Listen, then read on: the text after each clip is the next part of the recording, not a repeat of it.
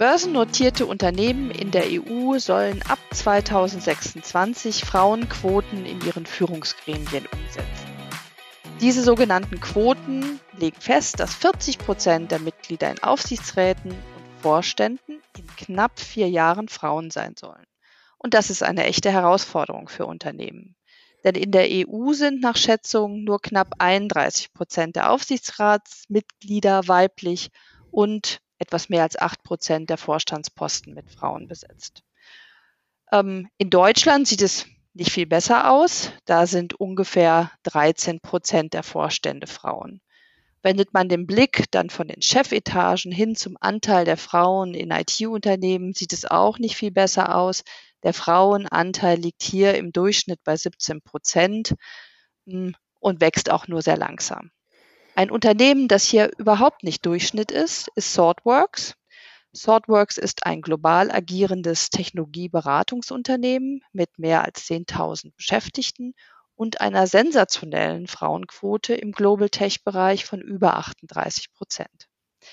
Ich bin Angela Karell von She4What, She4IT, dem Adesso Podcast für mehr Frauen in der IT-Branche und heute gehen fünf schnelle Fragen an Dr. Anne-Katharina Rode zum Thema Mehr Frauen in die IT. Wie geht denn sowas? Dr. Anne-Katharina Rode oder kurz Katrin weiß, wovon sie spricht. Katrin ist Head of Professional Services Germany bei ThoughtWorks. Sie ist Mitglied des Leadership Teams und leitet das operative Geschäft und hat somit eine Schlüsselrolle für das Wachstum und die Entwicklung von ThoughtWorks. Katrin Rode studierte Mathematik in Bonn, arbeitete als Software-Developerin, Beraterin und Delivery Managerin und übt seit mehr als 14 Jahren verschiedene Managementpositionen in der IT-Branche aus. Liebe Katrin, schön, dass du heute hier bist. Ja, erstmal vielen Dank, dass ich teilnehmen kann. Das freut mich sehr. Katrin, bitte erzähl doch einmal zur Einordnung, was macht ThoughtWorks und was ist genau deine Aufgabe im Unternehmen? ThoughtWorks ist eine globale Technologieberatung. Wir designen und bauen mit unseren Kunden digitale Softwareprodukte. Wir unterstützen unsere Kunden bei, bei der Umsetzung ihrer digitalen Transformationsstrategie und beraten in Technologiefragen. Du hast ja schon erwähnt, wir sind über 10.000 Thoughtworker, so nennen wir uns, mhm. vertreten in 17 Ländern. Das heißt, wir sind sehr global aufgestellt. Wie von dir erwähnt, ich bin Teil des deutschen Leadership-Teams bei Swordworks. Ich kümmere mich um alles Operative. Das heißt darum, dass wir erfolgreiche Projekte für unsere Kunden liefern und dass unsere internen Teams das gut unterstützen. Mhm. Ähm, darf ich fragen, wie groß euer internes oder euer Leadership-Team auf Deutschland-Ebene ist? Wir sind, wir ändern das gerade, würde ich sagen, knapp über 20 Personen. Mhm. Und wir haben dort im Moment tatsächlich eine Genderquote von mehr als 50 Prozent, wow. haben mhm. unsere eigene Quote übererfüllt, aber ah. dazu kommen wir bestimmt gleich noch. Ja, wunderbar. Ja, dann die erste Frage an dich lautet wie immer, wann hast du dir deinen ersten Rechner gekauft? Mein erster Rechner war ein Taschenrechner in der Schule, mit dem man sowas ähnliches wie Basic programmieren konnte. Mhm. Meinen ersten richtigen Rechner habe ich dann während des Studiums bekommen. Das war ein Atari ST mit so einem Modem, wo man den Telefonhörer drauflegen musste. Und wenn man dann ins Internet wollte, dann hat der piep, piep, piep, piep, piep, piep, piep gemacht. Okay. Ich kann auch noch verraten, dass am Anfang meines Studiums habe ich einen Programmierkurs belegt, Fortran gelernt. Mhm. Das ist so eine mathematische Programmiersprache. Das habe ich auf Lochkarten noch gemacht. Oh. Das heißt, das spricht dafür, dass ich etwas an Berufserfahrung schon habe. Hoffentlich aber nicht nur, sondern auch, dass es damals offensichtlich einen gewissen Innovationsstau bei meiner Uni gab. Lochkarten, das ist wirklich interessant. Fortran war mir ein Begriff, aber dass man das auch auf Lochkarten machen kann, äh, nicht so sehr. Ja, ein spannender Einblick schon mal. Ähm, ja, Katrin, Du bist im Leadership-Team Deutschland von ThoughtWorks, hast eine tolle Karriere äh, hingelegt. Ähm, hast du das von Anfang an so geplant? War das dein Ziel oder hat sich das eher zufällig ergeben? Ich habe angewandte Mathematik studiert und da auch promoviert und bin da in Berührung gekommen mit der Umsetzung von mathematischen Modellen in numerische Verfahren und Computeralgorithmen. Das ist kein Informatikstudium, aber hat mir zumindestens damals den Quereinstieg erlaubt. Ich muss gestehen, ich wollte eigentlich keine Softwareentwicklerin werden. Mhm. Ich habe etliche erfolglose Bewerbungen damals abgesendet und habe dann irgendwann gedacht, ach was, ich gebe jetzt einfach mein Vorurteil gegen diesen Beruf auf und nehme ein ansonsten mir nett erscheinendes Angebot bei einer Bank an und habe dann ganz schnell festgestellt, dass ich wirklich keine Ahnung hatte, was den Beruf der Softwareentwicklerin ausmacht, wie vielseitig das ist, wie herausfordernd, wie teamorientiert und auch wie menschlich dieser Beruf ist. Und innerhalb von ein paar Wochen ist dann wirklich dieses Software entwickeln ist zu so einer Art Traumjob für mich geworden. Mhm. Ich hatte also so ein falsches Stereotyp im Kopf, so dieses Nerds, der einsam, Pizza essen, mhm. natürlich männlich, immer vor dem Bildschirm sitzend, vor sich hin lebt, was ich nicht wollte. De facto ist aber der Job total anders. Es geht eigentlich nichts über die Arbeit in Teams. Heute sagen wir in crossfunktionalen Teams, wo eben nicht nur technische Leute, sondern auch non-technische Leute mhm. arbeiten. Und dieses einsam vor dem Bildschirm vorkommen oder einsam vor dem Bildschirm sein, dazu hat man überhaupt keine Chance. Mhm. Ich finde es wirklich ein super kreativer Job. Wir müssen unsere Kundenprobleme verstehen und dafür uns innovative Lösungen ausdenken heute eigentlich noch viel mehr als früher, als ich begonnen habe. Heute haben wir Designer in unseren Teams und digitale Produkte werden so, ich weiß nicht, wie eine Lampe oder eine Brille designt und dann mit End-Usern getestet und weiterentwickelt, so lange, bis man ein tolles Produkt hat, mit dem man dann hoffentlich mhm. auch viel Geld verdient. Da bist du quasi von der Mathematikerin in die Softwareentwicklung gegangen, aber wie bist du denn in deine Führungsposition gekommen und ähm, ja, wie war der Weg dahin, wo du jetzt bist? Jetzt entwickelst du ja leider keine Software mehr, obwohl deine Begeisterung dir noch anzumerken ist. Ja, ich habe für verschiedene Firmen gearbeitet. Ähm, den größten Teil meines Lebens, aber nicht nur, für eine große internationale IT-Beratung. Und da kriegt man natürlich immer mal wieder Anfragen von Headhuntern. Für Swordworks habe ich mich dann entschieden, weil ich es faszinierend fand, zu einem echten Sword Leader zum Thema digital und agile Produktentwicklung mhm. zu gehen. Ich muss aber auch gestehen, dass es noch einen zweiten Grund gab. Ich war bei meinem vorherigen Arbeitgeber an der Position, wenn ich sozusagen in der Hierarchie nach oben geguckt habe, gab es keine einzige Frau mehr, keine einzige. Mhm. Und ich war so an dem Punkt, dass ich dachte, wie wahrscheinlich ist das jetzt, dass du die Erste bist, die diese Glasdecke durchbrich, mhm. durchbrichst und hier noch weitere Karriere machen kannst? Das habe ich für nicht sehr wahrscheinlich gehalten und von mhm. daher, genau, bin ich dann zu Swordworks gegangen. Ich war über viele Jahre schon im Studium in Teams praktisch immer die einzige Frau und bei Swordworks habe ich dann vom ersten Tag den Unterschied gemerkt, wie toll es ist, mit so vielen Frauen zu arbeiten und in wirklich diversen Teams zu arbeiten. Mhm. Und ich muss sagen, das ist super und das ist auch etwas, auf das ich wirklich nicht mehr verzichten will. Mhm. Ist denn alles in deinem Karriereweg glatt gegangen oder gab es auch Schwierigkeiten, Rückschläge? nee, natürlich gibt es Rückschläge. Hm, ich glaube, dass ich an einigen Stellen in meiner Karriere auch mutige Entscheidungen getroffen habe oder auch Wagnisse eingegangen äh, bin. Und wenn man das tut, dann klappt natürlich auch irgendwann mal was nicht. Das ist aber okay, auch als Frau. Also viele Frauen wollen ja genau diese Situation, dass man etwas wagt und dann vielleicht keinen Erfolg hat, versuchen die zu vermeiden. Ich muss sagen, ich habe aus jedem Fehler oder jedem Rückschlag viel gelernt. Und interessanterweise hat mir das Aufmerksamkeit, positive Aufmerksamkeit als Führungspersönlichkeit eingebracht. Und ich habe dann immer wieder einflussreiche Sponsoren gefunden, die mir den nächsten Job mit dann sogar mehr Verantwortung angeboten mhm. haben. Mhm. Was würdest du sagen, äh, was ist so die wichtigste Kompetenz, äh, die man braucht, wenn man ähm, Karriere machen will? Welche ähm, Empfehlungen würdest du Frauen geben? Was, ja, was für Kompetenzen brauchen sie, damit, ja, damit sie wirklich in, in solche Führungspositionen vorstoßen können? Also ich würde schon denken, dass man sowas braucht wie Mut, gepaart mit innerem Vertrauen, dass die Dinge schon gut gehen werden ähm, einkalkulieren, dass auch mal was nicht gut geht und dann eher in sich selber vertrauen, dass man schon irgendwie wieder auf die Füße fällt. Jedenfalls, ja, ist ein Großteil meiner Karriere von einem solchen Gefühl getragen gewesen. Mhm. Ich selber habe immer selber definiert, was Karriere für mich bedeutet. Hm, ich habe mir das nicht vorschlagen oder sogar vorschreiben lassen. Mhm. Ich glaube sehr stark an so ein Modell von stärkenorientierter Entwicklung von Menschen. Wenn ich etwas wirklich gerne mache und so aus innerer Motivation heraus mache, dann werde ich das auch gut machen und dann werde ich automatisch mit Spaß Zeit da reinstecken, um das noch besser zu machen und dann richtig, richtig gut zu werden.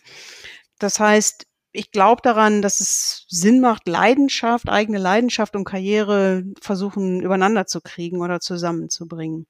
Mhm. Das heißt, ich habe an der einen oder anderen Stelle auch mal einen Job abgelehnt, der mir angeboten wurde.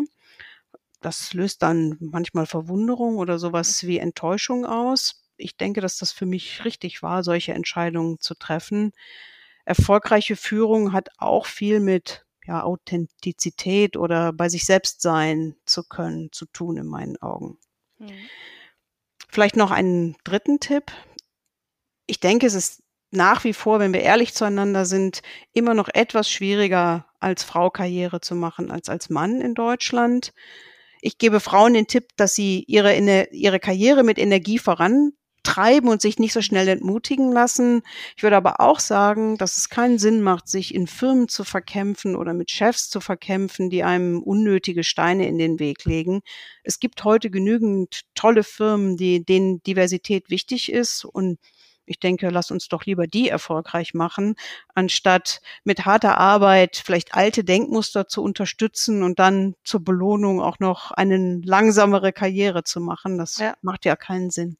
Ja, das sind gerade, ähm, ich hatte neulich gerade so eine Statistik gelesen, dass Frauen tatsächlich diejenigen sind, die nicht so wechselbereit sind. Gerade wenn sie so Familie haben, ne, dann, äh, man weiß ja tatsächlich, wie du auch sagst, es ist schwieriger für Frauen immer noch und dann hat man eigentlich, man weiß, was man hat in der einen Firma und man weiß nicht, was man kriegt in der anderen Firma und naja, manchmal neigt man eben als Frau offensichtlich dazu, doch Zustände zu akzeptieren, ähm, weil das Risiko vielleicht, dass ich die Dinge dann doch nicht so gemanagt bekomme oder noch mehr Steine in den Weg gelegt bekomme, nicht so ähm, eingehen möchte. Und das ist ja ein schöner Appell, äh, dass man sich doch dann vielleicht mal umschaut und guckt, wo sind die Bedingungen besser. Ja, und vielleicht auch beim Bewerbungsgespräch fragt und versucht herauszufinden, ähm, jenseits der Internetseite, wo es mittlerweile auf, bei vielen Firmen das Thema Diversität steht, was wird denn wirklich gemacht? Mhm, genau. Ähm, und wir freuen uns natürlich bei Adesso, dass wir ganz viel machen, aber wie äh, erreicht es eigentlich Swordworks, diese absolut sagenhafte Frauen- und Diversity-Quote zu bekommen? Denn äh, das sticht ja schon alles aus, was man ähm, so weithin kennt. Also was macht Swordworks eigentlich besser, anders, besonders gut, dass äh, so eine schöne Mischung und Diversity-Quote dabei rauskommt.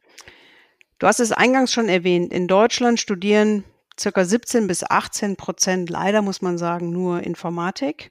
Das heißt, wenn wir ähm, bei den Consultants, die auf den Softwareprojekten arbeiten, 43 Prozent ist im Moment unsere mhm. Frauenquote haben. Und das Gleiche gilt für Leadership-Teams und in Summe sozusagen mit internen Teams sind wir bei knapp 50 Prozent. Dann glaube ich, bin ich nicht unbescheiden, wenn ich sage, das ist ein enormer Erfolg und darum beneiden uns zum Teil auch andere Firmen. Solche Zahlen entstehen nicht durch Zufall, sondern sind das Resultat von einem zielgerichteten, dauerhaften und auch langjährigen Programm. Ich könnte jetzt eine ganze Stunde erzählen mhm. darüber. Ich habe mal so fünf wichtige Punkte ähm, mhm. herausgegriffen hier. Zum ersten beginnt Diversität und Inklusion bei der Unternehmensspitze. Das heißt, sowohl das globale als auch das deutsche Leadership-Team wollen wirklich ein diverses und inklusives Unternehmen schaffen und das immer immer verbessern. Das ist wichtig. Wir arbeiten zweitens mit Quoten. Das heißt, wir messen unsere Gender Ratios und halten uns dafür accountable. Wir nehmen uns was vor und messen uns selber dagegen. Im Recruitment, in der Zusammensetzung von Leadership Teams, bei der Teilnahme von Fortbildungen, speziell wenn es um Leadership-Programme geht. Diese Quoten bisschen verschieden je nach Bereich, die sind aber immer 40 Prozent oder mehr. Mhm. Warum ist uns das wichtig? Quoten sind ja nach wie vor in Deutschland umstritten. Untersuchungen zeigen ganz klar, dass sich Minderheiten erst bei 30 Prozent ähm, auftreten in einer Gruppe, dass die sich aufhören, als Minderheit zu fühlen und auch als solche von der Gruppe behandelt zu werden. Mhm. Das heißt, wenn man nachhaltige Änderungen haben will, muss man eine kritische Masse haben, sonst klappt es nicht. Und wir bei Thoughtworks haben diese kritische Masse eben für uns als 40 Prozent und mehr definiert. Mhm. Mm, ich habe Recruitment schon als Stichwort genannt. Wir haben als drittes eine ausgefeilte Recruitment-Strategie. Natürlich ist es auch für uns extrem schwierig, Lead-Developerinnen auf dem Arbeitsmarkt einzustellen. Mhm. Das heißt, wir haben eine deutlich höhere Quote bei, von Frauen bei unseren Absolventinnen, die wir einstellen. So 60 bis 70 Prozent unserer Graduate-Einstellungen sind Frauen. Und das zahlt sich dann über die Jahre aus. Wir tun viel für die Weiterentwicklung von Frauen durch spezielle Leadership-Programme oder es gibt so ein Vorbereitungsprogramm für Senior Developerinnen auf ihre erste technische Leadership-Rolle. Dafür tun wir viel, mm, um Frauen weiterzuentwickeln. Und das zahlt sich über die Jahre aus. Irgendwann sind die dann halt mal, die. Graduates, sind dann Lead-Developerinnen und leiten ihr erstes, ähm, ihr erstes Team. Wir investieren als nächsten Punkt, als vierten Punkt viel in sowas wie Awareness, Wissen, Können im Bereich Inklusion und Antidiskriminierung. Zum Beispiel sowas wie Unconscious Bias Trainings für alle Mitarbeiter. Es gibt schon irgendwie, wenn Kollegen und Kolleginnen zu uns kommen. Im Onboarding-Programm gibt es da schon einen Teil. Aber das geht auch darüber hinaus. Zum Beispiel bieten wir so etwas an, was wir Ally Skill Training nennen. Das richtet sich an alle, aber ist insbesondere auch für Männer. Ähm, für Männer interessant. Da geht es darum, diskriminierende Situationen zu erkennen und dann geschickt zu intervenieren. Hm, ich erkläre es vielleicht mal am Beispiel. Diskriminierung ist ja heute zum Glück nicht mehr sowas wie ein sexistischer Witz oder irgendwie ein zu tiefer Blick ins Dekolleté, also mhm. passiert vielleicht auch noch, aber sehr selten, sondern das ist irgendwie subtil und unbewusst und eigentlich auch nicht mit böser Absicht von den Protagonisten. Ähm, ein Beispiel könnte zum Beispiel sein, eine Frau sitzt in einem wichtigen Business-Meeting, einzige Frau, sonst irgendwie Männer, es wird über neue, innovative Business-Ideen gesprochen und die Frau trägt eine tolle Idee vor die wird aber nicht aufgegriffen in der Gruppe, sondern es geht irgendwie einfach weiter. Der, ein Mann sagt eine Minute später die gleiche Idee und alle sind begeistert, hören zu und das gesamte Team fängt dann an, diese Idee auszufallen und irgendwie der Mann wird gefeiert für seine tolle Idee. Ich glaube, eine Situation, die viele von uns kennen. So, wenn jetzt sozusagen ein Mann in so einer Situation das beobachtet und das sieht und sozusagen auch diese Mechanismen kennt, könnte zum Beispiel interveniert werden, ohne dass es großartig auffällt. Ähm, ich finde, dass Katrin gerade hier eine sehr innovative und vielversprechende Idee eingebracht hat. Lasst uns die doch hier bitte weiter diskutieren. Ich glaube, das bringt uns weiter hier in diesem mhm. Meeting. Und so wäre sozusagen meine Idee oder der, den Punkt, den ich irgendwie machen wollte, mein Argument, ähm, verstärkt worden und die Gruppe würde es mit großer Wahrscheinlichkeit aufgreifen. Solche Dinge sozusagen, solche subtilen Dinge, um die geht es da. Wie motiviert ihr, wenn ich einmal zwischenfragen darf, äh, dass ähm, eure männlichen Kollegen daran teilnehmen? Ist es eine Pflichtveranstaltung oder ist es aus Überzeugung? Ähm, weil wir hören relativ häufig, dass solche, nicht so, eine, so ein Programm ist, glaube ich, sehr einmalig erstmal oder nicht so häufig. Ähm, aber ähm, häufig hört man tatsächlich, dass so die Programme, die man aufsetzt, dann doch nicht so angenommen werden, wie sie vielleicht sollten oder müssten. Ja, solche Programme finden auf Basis einer schon sehr inklusiven Kultur statt und mhm. eines sehr inklusiven Klimas. Also bei unseren Eingangsinterviewen gibt es zum Beispiel ein Interview, das sowas wie Cultural Fit ähm, abtestet. Das mhm. heißt, wir achten darauf, dass wir Kollegen und Kolleginnen einstellen, denen so ein Thema wichtig ist und die schon eine Grundawareness haben. Die müssen jetzt irgendwie keine Experten sein in Gender-Theorie oder sowas, das ist nicht der Punkt, aber es muss eine Offenheit dafür bestehen, sich mit solchen Fragen zu beschäftigen und es wird eben einfach irgendwie breit diskutiert, immer mal wieder. Mm, und in, innerhalb von Thoughtworks, denke ich, sind wir schon relativ weit. Auch nicht am Ende. Natürlich gibt es auch bei uns nach wie vor noch irgendwie Dinge zu verbessern. Aber ähm, wir arbeiten ja oft in gemischten Teams oder in, in, Kundenkontexten, wo wir ja nicht unbedingt den Einfluss darauf haben, mit wem arbeiten wir jetzt zusammen. Mhm. Mm, und das sind dann oft Kundenkontexte, wo Männer tatsächlich gerne helfen und auch mit so für so kleine Tipps und Tricks dankbar sind, weil mit Kunden will man jetzt vielleicht nicht immer ein Genderfass aufmachen, nur mhm. weil irgendjemand eine unbedachte und auch unbewusste Bemerkung gemacht hat. Mhm. Okay. Ja, vielleicht noch als letzten Punkt, der auch wichtig ist, last but not least, Role Modeling. Frauen brauchen Frauen als Vorbilder in Führungspositionen. Davon, davon bin ich fest davon mhm. überzeugt und das habe ich auch in meiner eigenen Geschichte sozusagen erlebt. Deswegen sind uns Quoten für unsere Leadership-Teams so wichtig. Ich könnte jetzt noch stundenlang weitermachen. Das ist ja. wirklich nur sozusagen angerissen. Ähm, wichtig ist mir rüberzubringen, es braucht A, den Willen des Unternehmens. Es braucht B, eine konsequente Strategie und auch Umsetzung von Maßnahmen. Und C, wer sagt, dass ein hoher Frauenanteil in der IT unmöglich ist, der führt eine Ausrede an. Der soll mal bei euch vorbeikommen. ja. So, wir Wunderbar. haben vor langer Zeit einfach bewiesen, dass das möglich ist. Ja. Ähm, meine letzte Frage geht dahin. Du hast schon mehrfach das angesprochen, das Thema Quote. Da hört man ja immer in den Chefetat oder man hört häufig, immer will ich gar nicht behaupten, ähm, häufig, also man will sich keine Quote geben, man will sich ein, die Quote ist das Problem. Äh, man fühlt sich gegängelt von so etwas und sagt, ohne kommen wir auch voran. Was würdest du diesem Vorstand, der dir das entgegenbringt, erwidern? Ich denke, dass allgemein Einigkeit darüber besteht, dass Unternehmen ihren Businesserfolg messen mit KPIs und sich auch quantitative Ziele geben.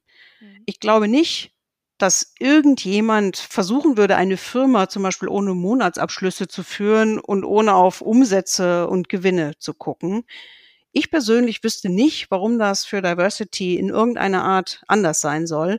Und die Quote schafft Messbarkeit und erlaubt Unternehmen, sich Ziele zu setzen und sich gegen diese zu messen.